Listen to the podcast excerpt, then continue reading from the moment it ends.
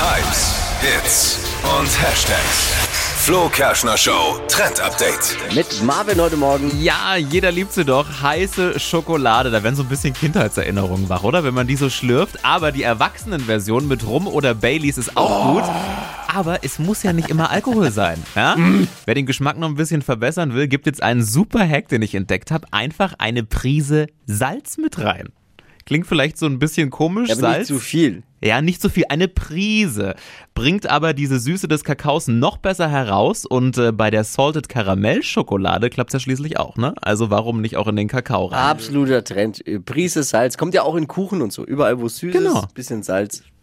Ist schlimm, wenn ich jetzt dann doch lieber den rumnehme. Oder geht du auch auch beides machen. vielleicht? Wahrscheinlich Ja. geht beides. Aber wirklich äh, sparsam salzen, ne? Mit dem Rum kann man, Ja, ja, da kann man geht's. nicht so sparsam. Mann.